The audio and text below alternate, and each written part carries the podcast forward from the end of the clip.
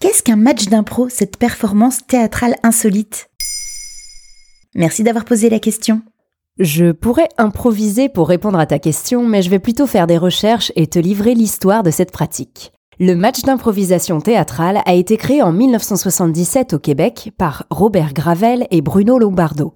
Ces deux comédiens voulaient expérimenter une nouvelle forme de théâtre et casser son élitisme. Bingo, ce nouveau concept est devenu une pratique nationale au Québec et est venu s'imposer en France dix ans plus tard. Ça ressemble à quoi un match d'impro? Sur la forme, c'est une parodie du populaire hockey sur glace, c'est-à-dire que les joueurs et joueuses, ou improvisateurs, improvisatrices, évoluent généralement sur une patinoire d'environ 5 mètres sur 6 mètres et sont vêtus d'une tenue réglementaire, pantalon de jogging noir, t-shirt, basket et maillot numéroté et à leur nom. L'arbitre, quant à lui ou elle, porte une tenue d'arbitre de hockey.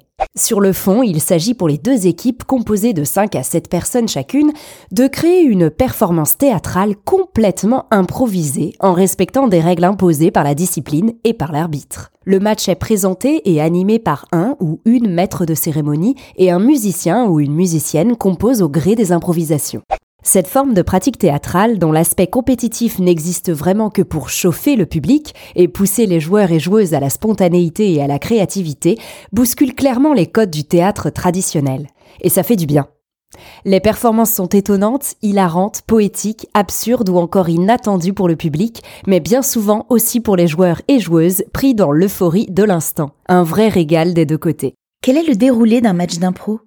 En amont de l'improvisation, l'arbitre tire au hasard un thème dans son barillet et clame aux joueurs, joueuses et publics ce qui devra être joué, sans préparation. Il ou elle va annoncer si c'est une impro mixte avec les deux équipes ou comparer une équipe après l'autre. Le thème est annoncé, par exemple la pluie. Le nombre de joueurs est imposé ainsi que la durée de l'impro variant de 30 secondes jusqu'à parfois 20 minutes. Enfin, l'arbitre impose la catégorie. Par exemple, l'improvisation devra être mimée, chantée ou en rime. La première improvisation aura pour titre Le loto des nombrils. Ce sera une improvisation mixte, nombre de joueurs illimité, catégorie libre, durée 4 minutes. Tout au long de l'improvisation, l'arbitre siffle les fautes 16 officielles à l'aide d'un gazou, un petit instrument de musique qui ressemble à un harmonica. À la fin de l'impro, c'est le public qui décide, via un vote avec des cartons réversibles, une couleur pour chaque équipe, quel team les aura le plus fait vibrer.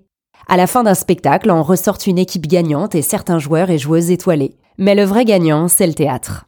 Et si on veut se lancer, on fait comment? Nombreuses sont les ligues d'improvisation présentes dans les grandes villes françaises et dans la francophonie. Ce sont des associations ouvertes à toutes et tous, organisées par niveau d'expérience qui permettent de s'entraîner toutes les semaines et de participer à des matchs d'improvisation. Les ligues jouent les unes avec les autres, les joueurs et joueuses se déplacent donc dans les villes respectives, ce qui promet de belles rencontres.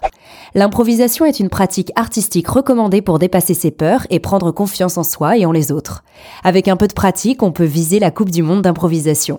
Pierre-Luc Funk ou encore Joël Paré-Beaulieu sont des improvisateurs et improvisatrices de renom du théâtre de la LNI, la Ligue nationale d'improvisation québécoise.